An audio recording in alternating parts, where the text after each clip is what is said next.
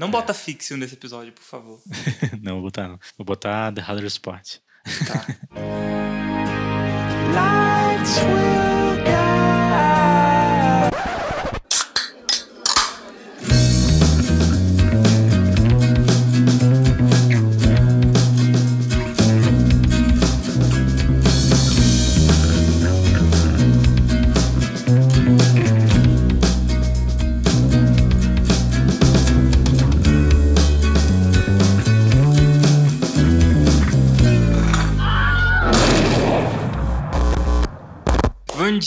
boa tarde ou boa noite para você, meu querido amigo ou desconhecido espectador que está ouvindo esse podcast tão maravilhoso que é o Boteco Indie. É isso aí. É, sejam muito bem-vindos, inclusive, vocês que já estão aqui, chamem os amigos, a família, o cachorro, o papagaio, para participar desse podcast tão lindo que estamos a fazer neste momento. Tentei pe- pensar na palavra bonitinha, mas não veio, ficou essa coisa bizarra aqui agora mesmo. Tu falei pra chamar o papagaio, eu imaginei um papagaio imitando os nossos bordões aqui do boteco. Meu Deus. tá, não verbaliza isso. Vamos, vamos deixar isso no campo lúdico da imaginação. É isso, pessoal. Faz tempo que a gente não grava só a gente, né? Uhum, a gente tá viciado em chamar convidados. Se bem que o Pacífico não é mais Pois um é. convidado, né? Mas É, exatamente. Mas isso é massa. O Pacífico dá um, um plus bem legal nos episódios. é, o Pacífico ia participar hoje, mas o garoto estava com compromissos e não pôde participar. Enfim, de agora em diante, o que mais vocês vão ver aqui são convidados e outros membros aí do boteco, né? Exato. Bem, vale lembrar que a gente grava à distância já tem muito tempo, na verdade. Então, assim, essa, essa pandemia não é novidade pra gente esse formato de gravação à distância. Enfim, quem fala desse lado aqui é o Rodrigo. Eu sou co-criador desse podcast, junto com o Jean. E sou criador, e idealizador, e músico, e produtor, e editor, e muitas coisas mais no Cientista Perdido. Que é meu projeto que você pode ouvir no Spotify e nas plataformas digitais em geral. Eu sou o Jean Silva, sou baixista e produtor da Super Vibe. E também tô fazendo agora um projetinho solo que eu estou anunciando em vários episódios aí, que se não sair, me cobrem. Já tem uns meses, eu acho, que tá anunciando esse É, negócio. mas assim, é, acho que já temos uma data mais ou menos aí que deve sair, que deve ser no finalzinho do mês que vem, lá pra depois do dia 18. Não dá data, bicho. Não aprendeu, tá cinco anos já mexendo com independente, não sabe que não pode dar data. Mas tá bem encaminhado, então posso Tá dar certo. essa previsão aí pra vocês. Inclusive, eu vou dar algumas outras novidades aí no final do episódio, pra quem Tá estiver certo. acompanhando aí.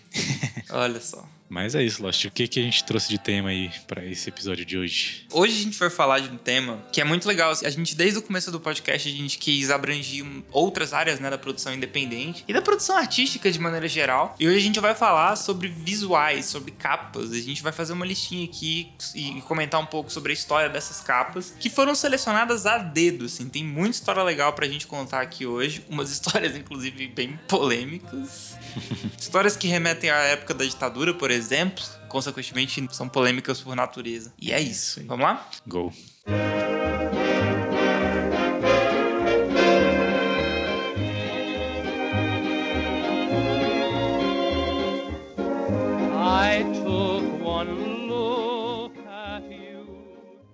E nada melhor do que começar essa listinha aí de capas que a gente vai contar um pouco a história com a primeira capa de disco da história, cara. Caraca. Foi uma capa feita pra uma dupla, né? Chamada Rogers e Hart. Heart, acho que é assim. Não sei como é que escreve. É tipo como se fosse coração, só que sem o E, tá ligado? o nome do disco em questão é Smash Songs and Hits. Cara, é engraçado, né? Porque, tipo, antigamente, os discos, eles não tinham capa. Isso é meio louco de imaginar, cara. Acho que é meio, até meio Sim, difícil da é muito gente difícil de imaginar. imaginar hoje em dia. Naquela época, os discos, eles vinham em capas que eram meio que padronizadas. Então, elas eram umas capas de papel craft, que é aquele papel cartão que parece um papelão, saca? Uhum. E geralmente só vinha com o nome ali do artista e o selo da gravadora e nada além disso, né? E a coisa meio que mudou quando esse cara, né, o, o que é um designer, o Alex Steinweiss, marcou uma reunião com a Columbia, que é praticamente a gravadora mais antiga que se, que se tem registro aí, né? Exato. Cara, a ideia dele era fazer capas de disco pra destacar, né, os artistas ali no- nas prateleiras e tal. Antigamente não tinha toda essa produção fonográfica, né, que a gente conhece hoje. Geralmente a galera chegava lá no- nas lojas de disco, né, com uma listinha de algumas coisas que eles queriam e pediam pro vendedor, né. Só que aí a partir desse momento que a indústria fonográfica tava crescendo bastante, esse lance das capas ele foi um divisor de águas, né, porque como se tinha um volume grande já de produção fonográfica, tinha que ter algum meio dos discos se destacarem, né, na prateleira ali. Então, é, acho que a ideia das capas ali foi algo bem-vindo naquela época e que dura aí até hoje, né? É. é engraçado ver como isso é uma tendência natural, né? É, a, mesma, a mesma história aconteceu de uma forma muito parecida com a produção literária, por exemplo, né? Livro também não tinha. Não dá pra dizer que não tinha capa. A questão é que, obviamente, né? Os discos também tinham capa. Só que não dessa forma de design gráfico, né? Não nessa forma de, de ser uma arte à parte, né? É, não tinha Os imagem. livros, a literatura, exato, a literatura sofreu um processo semelhante, né? Uma padronização muito grande das capas, né? De ser só ali o nome do, do trabalho. E aí aquilo seguiu. O cinema, acho que foram os primeiros a, a quebrar muito com isso, assim, desde o começo, porque sempre foi uma parada muito visual, né? É, a ideia de posters, por exemplo, não é muito antiga. Não, não sei se surgiu diretamente com o início do cinema. Provavelmente não. O cinema começou ali no final do, de 1800 e qualquer coisa, né? Bem no finalzinho. Tanto que é um dos maiores marcos do cinema é em 1902 com a Viagem à Lua do, do Méliès, que até virou filme, inspiração pra filme depois. Que aparece na. Acho que é na Amélie Poulain, né? Que aparece. Não, é no. Ah, Hugo Cabret. Hugo. Cabret. Isso. Isso. Tem um nome, uma parada que vem antes do nome do filme, mas em inglês é só Hugo, inclusive, né? Mas, enfim. mas é assim, que é baseado no livro, inclusive, que conta essa história. Desde aquela época ali já tinha essa ideia de pôster também, né? Mais ou menos da- dali em diante é, surgiu essa ideia de pôster. Então é legal ver como essas duas artes. E aí a gente, se a gente for um pouco mais pra frente, assim, a gente pode falar até de videoclipes, né? Que os vídeos estenderam essa ideia que a capa tinha. Hoje em dia a gente tem artistas que tiram os, os- os clipes, tiram as capas dos discos dos clipes, né? É legal ver com, como que, com o passar do tempo, essas coisas foram se amalgamando todas juntas, né? Uhum. Tu falou esse lance dos clipes aí, é massa porque, tipo, antigamente, os clipes eles meio que se limitavam a apresentações ao vivo, né, das bandas. E Sim. quando surgiu o Bohemian Rhapsody lá do Queen, que tinha uma produção um pouco mais apurada, né, não era só a banda, mas tinha também todo aquele lance da, da galera cantando no escuro, nas e tal, né, já É. tinha uma, uma produção a mais. Aquilo meio que destacou nos clipes que já estavam sendo feitos ali na, na MTV na época, né, então... Não, e sem contar, né, Michael Jackson com Thriller, por exemplo, né? Começou essa ideia de contar historinha ali e tal. Aham. Até em músicas como Black and White, eu tava vendo esse clipe dia desses. Tem muito isso, né? Tipo, a historinha da música, a parte de historinha, faz parte do fonograma também. Tipo, eu vou pegar pra ouvir o disco, ela tá daquele jeito lá, né? Tipo, Com, com a introdução no- que tem no clipe do, do menino tocando guitarra. O pai dele fala, baixa aí, não sei o quê. Aí, tipo, isso tá no fonograma, isso tá no disco, sabe? É muito massa ver essa intersecção assim, das paradas. É, continuando nessa história aí, cara, o Alex Steinweiss, assim que ele saiu dessa reunião aí com a Columbia, né, a galera meio que gostou tanto da ideia que ele meio que foi contratado como primeiro diretor de arte de uma gravadora, né, e tal. Se vocês puderem ver, acho que a gente vai colocar essas capas no post desse episódio lá no. Instagram. Sigam a gente, arroba Boteco Indie Pod. Enfim, cara, essa capa é bem simples, ela é só um letreiro, né, no Imperial... Como é que fala teatro em inglês, por favor? Me ajude, Elas. Teatro. true. É. Imper... Isso, Imperial. Me chamou.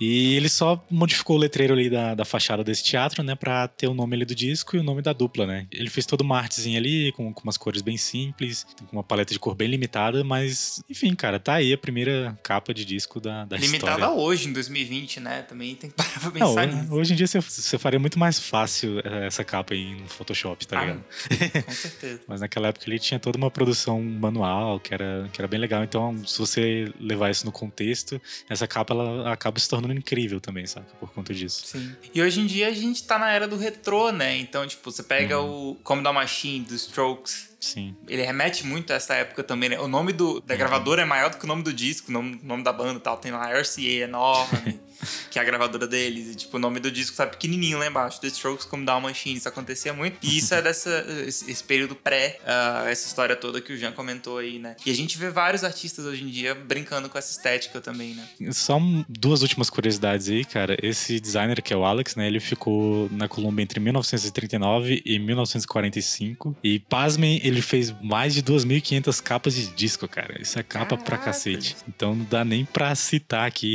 as capas que o cara fez. Geralmente era mais voltado pra esses artistas de jazz, né? De soul, esse tipo de coisa. Mas enfim, e, e outra curiosidade dele é que ele também criou uma fonte, né? Que chama Steinweiss Font. Que é a fonte dele, que se você quiser pesquisar Dele, aí pra usar nas suas capas de disco, podem ficar à vontade pra procurar. Você aí, meu amigo alternativo retrô, Né? a capa é pra você. Ela é uma fonte bem feinha, na real, mas é.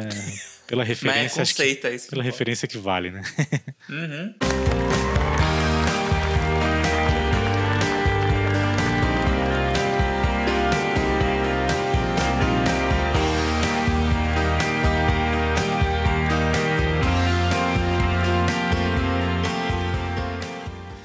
Dando mais um exemplo aí, dando um salto temporal gigantesco, lá pra 2005, queria comentar um pouco sobre uma capa que eu acho muito interessante, que é a capa do X and Y, do terceiro disco do Coldplay. Essa capa, você olha pra ela, Nunca você soube não o dá nada por ela, assim. assim, né? Oi? Nunca soube o que essa capa significa. Pois eu vou te mostrar agora, me dá 5 segundos. Lost foi buscar ali o, o disco físico pra exemplificar. Hoje a gente vai abusar um pouco do. A gente tá começando a gravar com câmera agora, a gente gravava só com áudio. Mas eu tenho em minhas mãos o vinil desse disco. Se você não conhece esse disco, vai lá no, no Spotify, no, no Google mesmo, pesquisa a capa dele. Você vai ver que é um. Parece um bonequinho, né? Eu achava que era um bonequinho quando eu vi pela primeira vez. Na real é que esse disco foi o primeiro disco que o Coldplay começou a trabalhar com sintetizadores de uma forma um pouco mais pesada. Então o que, que eles fizeram? Eles queriam trazer um pouco essa cara mais tecnológica, assim. E lembrem, a gente tá falando de 2005, tá? As coisas eram bem diferentes. Tem um, um show muito icônico em Toronto, eu, que eu julgo ser o melhor show do Coldplay. assim. Tem uma música nesse disco chamada. E era a turnê desse disco, né? Tem uma música chamada Talk nesse disco. A do E robozinho. aí, quando ele vai. é, a do robozinho, do clipe do robozinho. Você não vai dizer que esse, esse negócio da capa é o robozinho, não, né? Não, não, não, não, não. É, é conceito. Calma que o, conceito é parece. pesado aqui.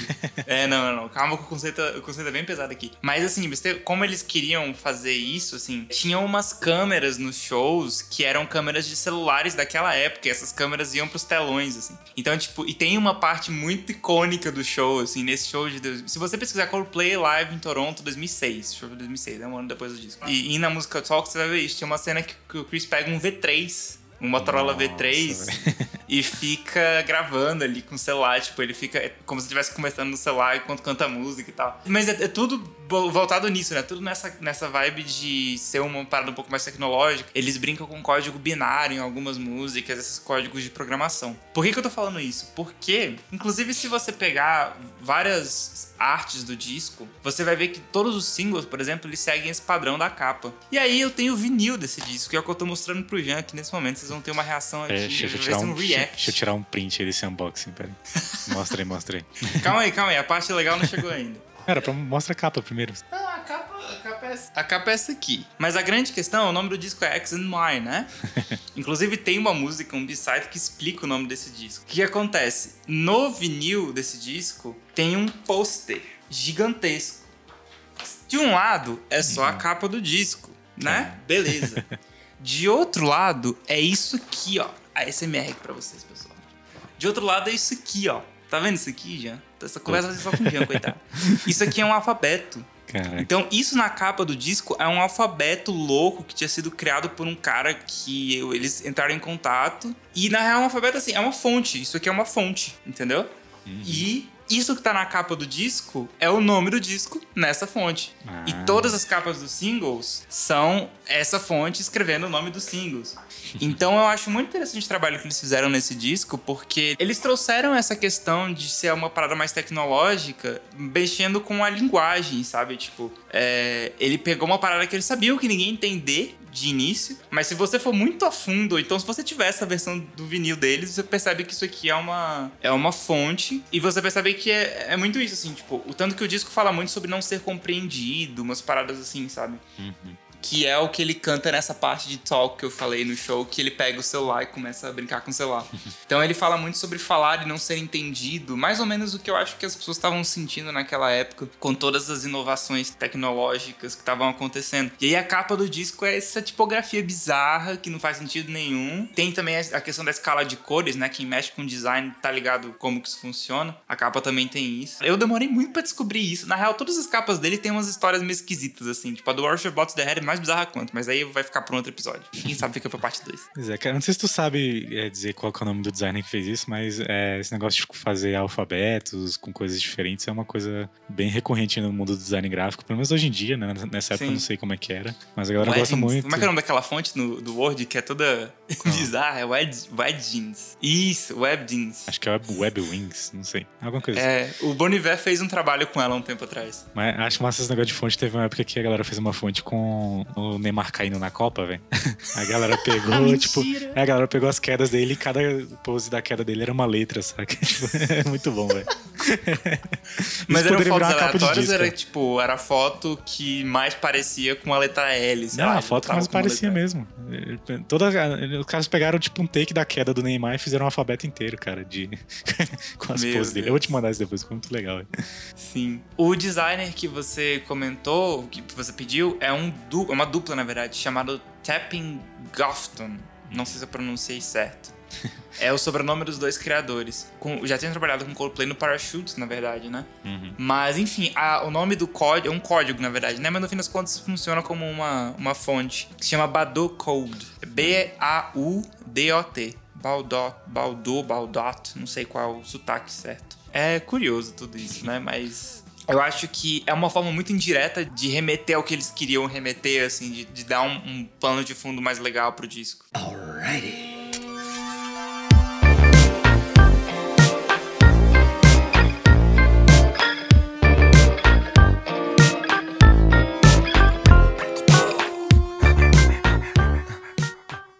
Próxima capa aí que eu vou trazer, cara, é uma capa curiosa porque ela meio que é referência da referência. Nossa. E vocês já vão entender o que eu estou falando, cara. A capa em questão é a capa do Demon Days, do Gorillaz. Você que escuta esse podcast que já sabe que eu sou bastante fã da banda, né? É engraçado porque o vocalista, né, que é o Damon Albarn, que tem a outra bandinha dele lá, que é o Blur, ele já tinha referenciado a capa que deu origem a essas duas capas, que no caso é a, capa do álbum It Be, dos Beatles, né? É, E- essa referência eu acho que é bem, É. bem clara, né? E no caso eu já tinha referenciado no The Best Of, que é uma coletânea lá do Blur, que saiu ali, pelo, ali pelos eu anos nem- 2000. Eu nunca tinha ligado uma coisa na outra. Realmente. Pois é. Essa coletânea saiu lá pelos anos 2000, né? E ela meio que tinha uma vibe mais pop art, né? Só que ela tinha esse lance dos desenhos e tal. É bem mais colorida. Só que aí a do Gorillaz, ela remete um pouco mais à, à dos Beatles, né? Porque ela já tem esse fundo preto, já tem uns quatro integrantes ali. É, na, na verdade, essa, essa capa ela tem duas versões, né? Ela tem uma versão que é a padrão, que todos eles estão de, é, de lado, de Perfil. de perfil, né? Também tem uma outra versão que eles estão fazendo outras poses, né? Acho que essa outra versão ela saiu no vinil que tinha só instrumentais da, do Demon Days, né? Inclusive eu at- até tatuei o Murdoch que aparece nessa, nessa capa altern- alternativa, né? Do Demon Days. Eu não sei se ela tem muito significado além de ter essas referências, né? Mas tem algumas teorias da conspiração aí, que não foi o Jimmy Hewlett nem ninguém que falou, mas eu acho que deve ser isso, né? Vamos teorizar um pouco. E algumas teorias aí que eu tenho sobre essa capa são as seguintes, cara. O Larry Bill é um disco que é conhecido porque o baixista, né, que é o Paul McCartney, ele parecia que era o único que tava empolgado em, em gravar aquele disco na época, né? Se você conhece um pouco da história do Gorillaz, você vai perceber que ele, o baixista, né, que é o Murdoch, ele é o que sempre tá mo- movimentando a história da banda, é o que Sim. Que vai preso. é o que vai preso, que aluga os estúdios e, e- invoca umas coisas bizarras lá no, no subsolo do estúdio. Então, acho que tem Sim. um pouco dessa referência, né? E outra coisa que pode ser um pouco forçado, mas não sei se é, é porque, tipo, a Let It Be é uma música que o Paul McCartney ele compôs pra mãe dele, né? E a mãe dele era um fumante, assim, inveterada, tá ligado? E nessa capa aparece o Tio D fumando, tá ligado? Isso também pode ser uma referência, não sei se é. eu mas acho essa mais força-barra, assim. Faz sentido, mas eu acho ela meio força-barra. Se você for prestar atenção na- nas historinhas absurdas que o Jamie Hewlett é, escreve pro Gorillaz, eu não duvidaria, entendeu? Então, acho que é mais ou menos nessa vibe. É, e uma coisa que é uma referência que. Também nessa vibe de teoria da conspiração, assim, mas, tipo, que é uma referência bem indireta, mas a gente pode conversar sobre ela, que não foi planejada, obviamente. O Demon Days é o disco que alavancou a carreira do Gorillaz, né? E o Let It Be é um dos discos mais marcantes dos Beatles, assim. Então, no fim das contas, tem essa, essa cara, né? Que, obviamente, não foi planejada. Eles não falaram, vamos fazer esse disco pra banda estourar. Se pá, até, não sei, não sei como é que foi isso. Mas, mas enfim, é, então, Outra coisa que eu acho legal dessa capa aí é porque quando ela saiu, ela meio que já trouxe os personagens com uma certa evolução ali, né? O, o Jimmy Hewlett, ele tinha meio que refeito todos os designs dos personagens e você vê que eles envelheceram, né? De um disco pro outro. Tanto que tinha muita gente que não sabia que a Noodle, que é a guitarrista, era uma mulher, saca? Achava, achava que ele era um moleque no, no primeiro disco. Então eles acabaram descobrindo que era uma mulher no, no segundo, saca? Engraçado isso. Então foi massa ver que é, a história da, da banda continuava e que, enfim, os personagens evoluíam, enfim, no design dos, dos personagens mesmo, saca? Então isso é uma coisa bem legal. Enfim, uma curiosidade sobre esse disco também. Esse disco ele é quase que um disco conceitual, né? Ele, a ideia do Demon Albarn era, tipo, fazer com que cada faixa representasse, tipo, um demônio que uma pessoa tá lutando contra, tipo, em uma noite específica. Isso, na verdade, isso seria uma história de um filme do Gorillaz. Acho que quem acompanha Gorillaz sabe que rola muito essa lenda aí de que teria um filme do Gorillaz. E realmente E rolou algumas negociações, né? E essa seria a história que permearia, né, nesse filme do Gorillaz. Só que acabou que o Jamie Hewlett não conseguiu fechar o roteiro com, com a galera que tava, enfim, patrocinando, né? Pagando as contas. E acabou que esse filme nunca saiu e eu acho que não, nunca vai sair, né? Ah, tem a série agora, né? Não que alguém esteja entendendo alguma coisa da série, mas tem, tá lá YouTube. Ah, a série tem uma, uma história bem bagunçada, como é o lance da banda mesmo, mas é isso. E uma última curiosidade aí é que essa capa It Be também teve uma referência nacional aí feita por Caetano Veloso, cara, num disco chamado Qualquer Coisa. Não sei se vocês conhecem, Sim, sim. mas É, é, basicamente a mesma coisa também. Ah, não dá pra contar tanta gente que, que fez referência de Larry B, não. Aliás, tem gente que fez as referências de Beatles em geral. Só que o Larry B é mais fácil, né, de se fazer. Sim, cara. Se for comparar Larry B com o Sgt. Peppers, por exemplo, né, ela acaba sendo muito mais fácil. É, acho que até eu vou copiar essa, capa de disco, hein? Só de sacanagem. É, gente, domínio público isso aí já ninguém nem liga mais. Teve uma banda aqui de Brasília, quem foi? Que fez uma parada inspirada neles também. Sim, foi a, foi a galera do, do Puro Suco. Eles lançaram um single que tem uma capa bem semelhante. Ah, Só que é, é em desenho também. Na real, lembra mais a do Gorillaz Ah, do que a sim, do. sim. Verdade. Lembra? tu- Acho que eu te mandei. Mostrou. Foi.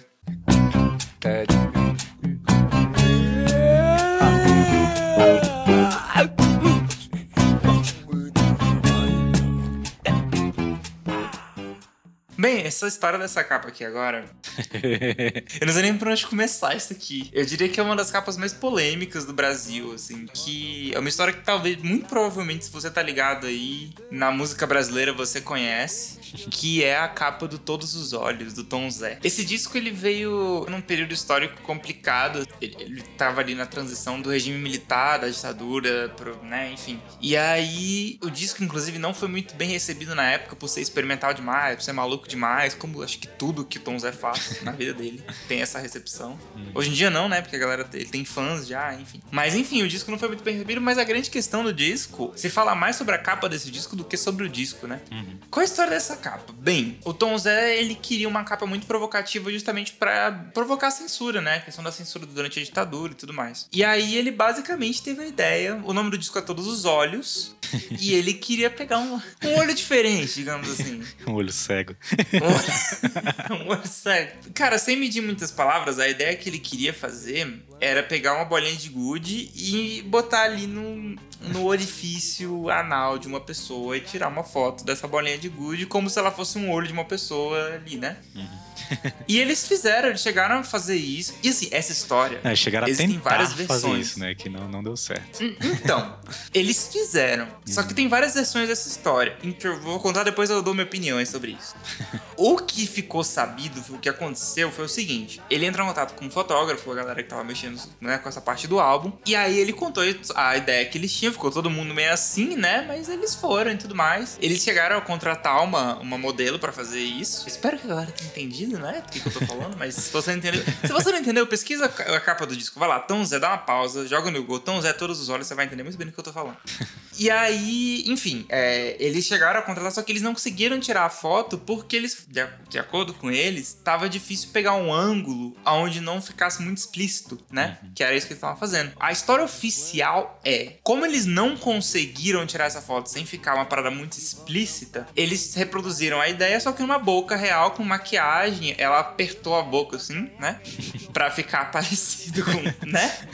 E eles tamparam com maquiagem, umas paradas assim. Essa é a versão oficial. Só que o próprio Tom Zé não sabia disso. Senhor. Ele ficou sabendo disso anos depois, sabe? Então, tipo, muita gente fala que, tipo, que aquela foto que tá lá é, na verdade, uma boca, realmente, sabe?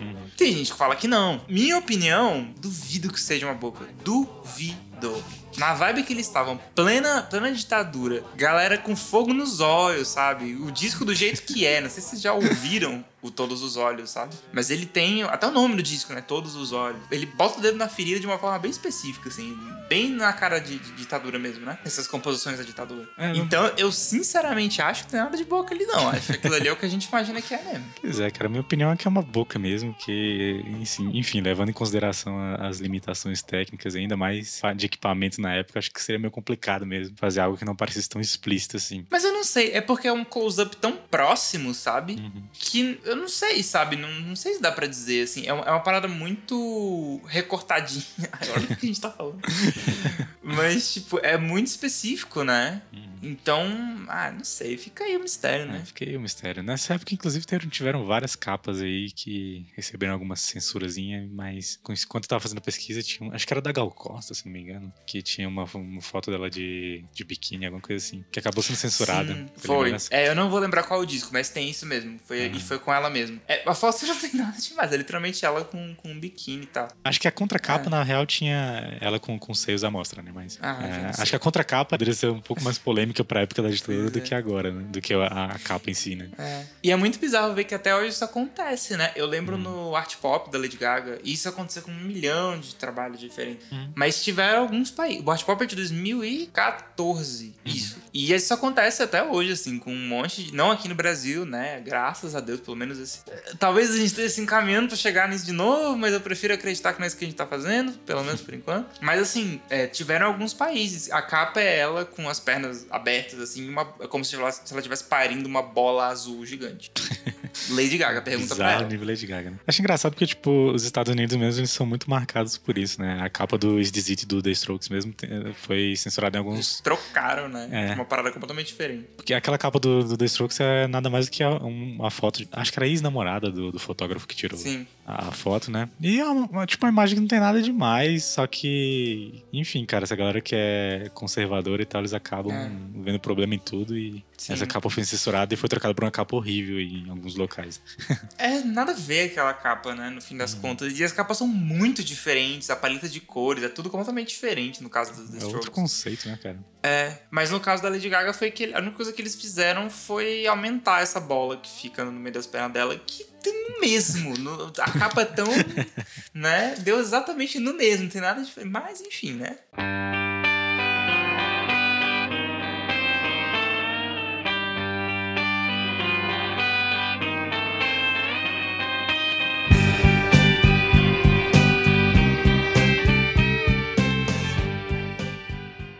E fechando aí nossa listinha de álbuns, cara, vou trazer um clássico aqui, que quem conhece já sabe, que é o The Bands do Radiohead. Essa capa. Gente tem que fazer um outro só sobre capas que viraram meme. E essa capa aí, galera, ela foi feita pelo um artista que já é conhecido por vocês, que é o Stanley Donwood. O Fez Stanley todas as outras. É, a partir desse disco, né? Porque o, É, Pa- sim. o Pablo Honey, que é o primeiro disco do Radiohead, não tinha o Stanley ainda. Vou nem falar nada sobre essa capa. Aquela capa é horrível, ela não tem nada a ver com a banda. assim. Me- mesmo na época que a banda se encontrava, né? Que tinha um som até mais diferente e tal. Acho que ela já não traduzia bem o, o trabalho do Radiohead. É, a partir do The Bands, cara, acho que a coisa foi tomando uma forma ali e foi criando uma identidade com, com o Stanley, né? Assim, é, essa não foi a primeira capa que o Stanley fez pro, pro Radiohead. É, A primeira capa que ele fez foi pro single desse álbum, que foi My, My Iron Lung, né? E é uma capa bem simples, cara. Só aquela fonte que ele tava usando pro Radiohead na época, que inclusive é a mesma que tá na capa do The Bands, e uma silhueta ali que eu, imagino que seja da banda, não sei se é. Enfim, as capas dessa época, elas eram até bem simples, entendeu? Foi engraçado, cara, porque o Tony York ele já conhecia o, o Stanley há um tempo, né? Acho que eles estudaram juntos, se eu não me engano. E nessa época, o próprio Stanley tava contando que ele tinha feito um monte de trabalhos desastrosos aí, que ele tava desempregado e tudo mais. A, a vida do designer, né? Quando ele chamou pra fazer essa capa aí, o cara meio que estourou, né? Junto com a banda, né? Então isso foi Total. massa, foi muito massa pra carreira dele, inclusive. Né? E, cara, uma coisa massa dessa capa é porque ela gerou muitos memes. Inclusive, eu fiz um já. Se você acompanha o Boteco Indie aí, eu fiz uma com o João, né? Que é da, da Super Vibe lá. Inclusive, a Carol, né? Que é a, a guria que fotografava os nossos eventos aí, ela fez uma foto de, de um show da Super Vibe. E teve uma que tava muito a cara desse disco, cara. Que Sim, ela- era o João, né? é, quando eu olhei essa foto, eu não deixei passar, cara. Ficou muito igual. A pose do João tava muito igual, né? Sim. E, cara, esse disco, a capa dele é uma coisa bem simples, né? Ele pegou aqueles bonecos que são usados pra treinamentos de primeiros socorros e tal. E ele gravou com, com uma câmera antigona, ele gravou em vídeo mesmo, né? E pegou um recorte desse vídeo e fez a capa ali, né? Eu não sei se ele fez alguma manipulação pra capa ficar parecendo o Tom York, ou se o boneco já parecia o Tom York na época. Não acho que a capa pareça tanto assim o Tom York, Eu acho não. que parece bastante, mas ah, ficou meio emblemático. Eu também nunca. capa. É, também nunca parei pra pensar nisso. Vou até jogar lá no Google aqui agora. Ah, Você joga no Google só vem os memes, né, velho? É, tipo, fizeram com o Moro uma época. Eu lembro que a dele circulou bastante. O Tom York ele não parecia tanto esse boneco na época, ele ficou parecendo esse boneco mais nos discos posteriores, quando ele deixou o cabelo mais curto, né? Nessa época ele tinha um cabelo meio espetado, era um pouquinho diferente. Botaram o Neymar Cara, tem meme de tudo, tem meme com, com cabo da Ciolo. bem. Tem com o Pikachu. Tem o Neymar caído na, na Copa. Acho que ele dormindo, né? Não sei lá. Ah, Não, ele não, deve que tá- dois. Não, quem tá dormindo é o, é o do Ronaldinho Gaúcho, dormindo assim, com a- com boca aberta. Já, já vi até o Bolsonaro dormindo. Façam um favor pra vocês mesmos, cara. Colo- Coloquem The Bands memes no, no Google Imagens aí. Nossa, Isso. eles vão passar um dia inteiro. E se deliciem com, com essas imagens. aí. Total, total,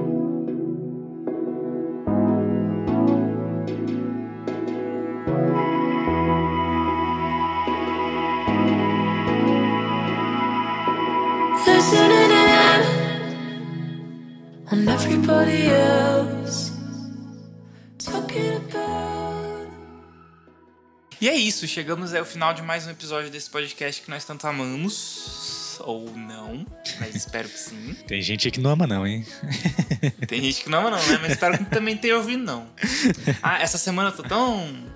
Fiquei tão bolado com as paradas que aconteceram aí com esse podcast. Já vamos contar um pouco dessa história. Vamos, mas eu vou dar uns... Vamos falar nossas indicações antes, né? Aham. Eu tô ouvindo uma parada que desde que saiu, eu não paro de ouvir. Né, Desde que saiu, não, porque eu perdi o lançamento. Eu fui ouvir, tipo, no dia seguinte, uma parada assim, ou dois dias depois. Pra gente que trabalha com lançamento de, de- de, né, um portal de notícias de lançamento, é- acaba sendo bastante. Um dia depois acaba sendo bastante. Mas eu tô falando do EP novo da, da Japanese House, que é o Chewing Cotton Wool. É um EP que é quase um single, porque a primeira música é muito curtinha. Então, no, fim das contas, são três músicas só. A primeira música é muito boa, mas ela é bem curtinha. Eu tinha ouvido o disco da Japanese House há muito tempo atrás. Eu tinha ouvido alguns singles só, né, Raul? Nem cheguei a ouvir o disco em si. Eu lembro que ela tem uns singles de 2017 pra trás, assim.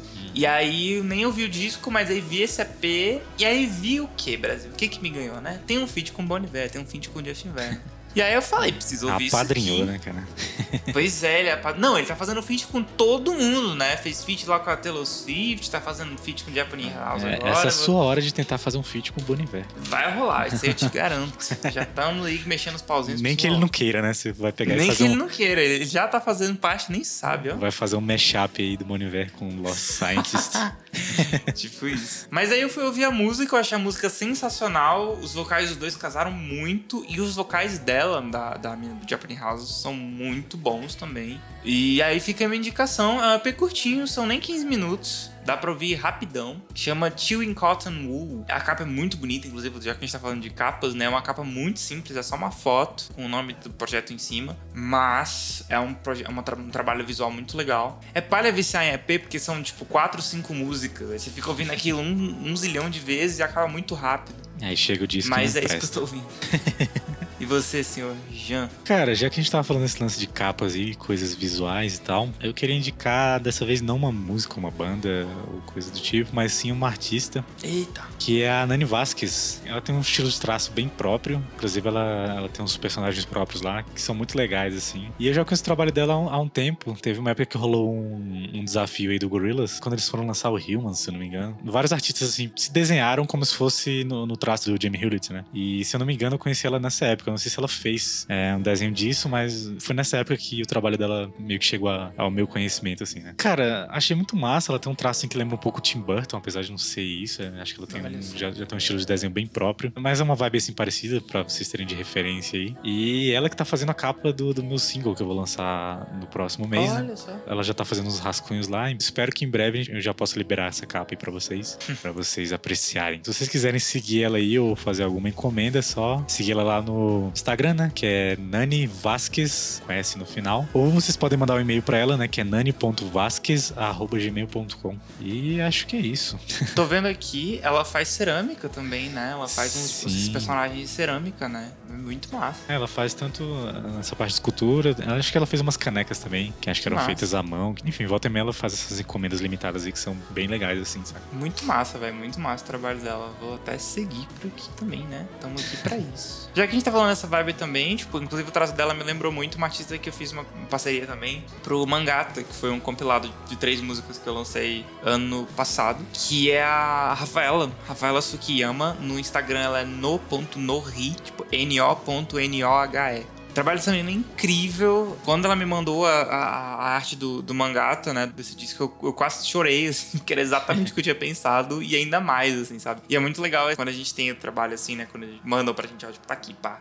Que aí fa- parece que é o momento que tudo faz sentido, né? Tipo, você vê ali uma representação de uma outra pessoa, de um trabalho que você fez, dos músicas que você fez, com, com outra mídia, com outro veículo, e você fica tipo, cara, eu nem sabia que isso era possível, sabe? Acho muito massa. Eu que eu busquei algum artista assim pra fazer a capa desse meu single justamente nessa ideia mesmo, né? De tentar pegar uma, uma expressão que seja fora do trabalho que você já tá fazendo, entendeu? Sim. Uma outra visão do, do, que, do que você tá fazendo. Que acho que isso é uma coisa que só tende a acrescentar no trabalho. Acho que quando uma coisa é, tipo, Total. feita totalmente por uma pessoa só, acho que meio que perde um pouco, saca? Então quando você acaba trazendo essas outras pessoas em volta, colaborando com o trabalho, acho que enriquece bastante. Isso é bem legal. Sim, até na própria música, né? Uhum. Enfim, a gente já tá começando um outro episódio aqui. É. Muito obrigado por ouvir a gente até aqui. Você que chegou até o final desse episódio. Não se esqueça de ir lá nas nossas redes sociais. No Instagram a gente é Boteco Indie Pod, POD no final. No Twitter e no Facebook a gente é só Boteco Indie mesmo. A gente tá com uma novidade aí que a gente anunciou no episódio passado, que é o Groover, que é uma plataforma de feedbacks, basicamente. Você aí que é músico e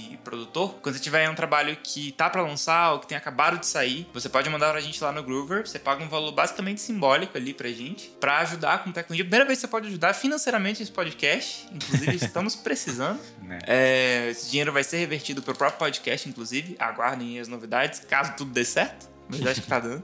É, então você paga uma quantia simbólica ali pra gente e a gente te dá um feedback completão. E não só pra gente, claro, você tem é, pessoas e marcas e veículos do país inteiro, do mundo inteiro. Aqui no Brasil eu sei que a gente tem a galera da Midsummer Madness, que é uma um selo muito legal, principalmente a galera do shoegaze, dream pop, eles trabalham muito com isso. Tem Rolling Stone, tem uma porrada de gente que é bem legal, então você pode aí fazer o envio da sua música diretamente para esses portais, eles achatam bastante essa comunicação. Só peço para que vocês não estão pagando para ter ego amaciado. Tô falando bem alto com todas as letras. Aconteceu com essa semana, gente, um caso de que a gente mandou um feedback pra um cara. E, cara, assim, dá vontade de postar esse feedback, sabe? Para as pessoas verem o que, que aconteceu. É um feedback muito honesto. A primeira frase do nosso feedback é dizendo que a gente gostou da música da pessoa. Só que a gente fez críticas construtivas, vale dizer. E a gente recebeu um e-mail, inclusive com outro endereço de e-mail que não era o, o, o e-mail que o cara tinha deixado lá, que no, no Groover você consegue contactar o artista pelo e-mail que ele deixa lá. Era um outro endereço de e-mail que ele xingou a gente de todos os nomes, falou que a gente tava errado, falou isso, falou aquilo outro, falou um monte de coisa, foi extremamente violento, extremamente agressivo, gratuitamente. Então não seja essa pessoa, tá bom? Esse foi o Vamos primeiro hate ou rage do, do Boteco Indie. Ah, bando de galera. Filhinho de papai que não sabe ouvir não. Que nem foi não, sabe? É isso que me deixa mais. Acho que quando você tá recebendo os hates aí é porque a coisa tá crescendo. Pois é, vamos encarar assim, né? Olha só que bonito. Quem quiser os prints aí, manda mensagem. A gente trabalha assim aqui. E os É. nomes também, vou falar os nomes. Vem no privado que eu falo os nomes. Pra você não, não consumir artista babaca. Mandem suas músicas pra gente. Se quiserem, podem mandar lá pro e-mail, pelo e-mail também, saca? A gente não vai também fechar essas portas aí. O Groover é Sim. só se vocês quiserem também apoiar esse podcast, né? Que é muito importante aí. É. E o Groover também a gente com certeza vai te responder mais rápido do Uhum. que se você mandar pelo e-mail, assim. A chance de a gente responder por lá é muito maior, porque, gente, e-mail é, é muita coisa, muita coisa vindo por e-mail. Aí lá no Groover também não tem só a gente, né? Tem vários outros portais onde vocês podem tentar conseguir um espacinho, né? Então, se a galera curtir o, o trabalho de vocês e tiver a ver com, com o portal, o veículo deles, eles vão com certeza divulgar ou fazer alguma parceria. Então, é bem legal pra quem usar a plataforma. O link pro Groover tá lá no link da nossa bio do Instagram. Vai estar lá escrito Sim. Groover, é só clicar lá que já vai direto no nosso perfil. Pra quem tem interesse de trampar com a gente, isso é mais por uma questão, né, de quando voltar as atividades de, de- de shows e tal. A gente tava, a gente tava mexendo com produção de eventos também, vocês viram, né, que a gente já produziu vários eventos aqui, na, principalmente lá na cervejaria Carolina. Então a gente tá trampando com isso também. E lá pelo Groover, se você entrar por lá, a gente oferece umas condições especiais aí, a gente conversa um pouco melhor, né? É E é aí. isso. Muito obrigado aí pela paciência, pela audiência, por chegar até este momento aqui deste podcast. E Falamos demais. Até a próxima semana. Valeu. Ouçam nossos projetos, o Cientista Perdido no e Super Vibe. Lá no... Aqui o Jabá não termina nunca, bicho. Se quiser, eu continuo falando. E a Yuri e o Pacífico, né? Do, do Se nosso despede. Last. Se despede, Last. Tchau. Falei demais. Desculpa. Mãe, te amo. Beijo. Tchau. Valeu.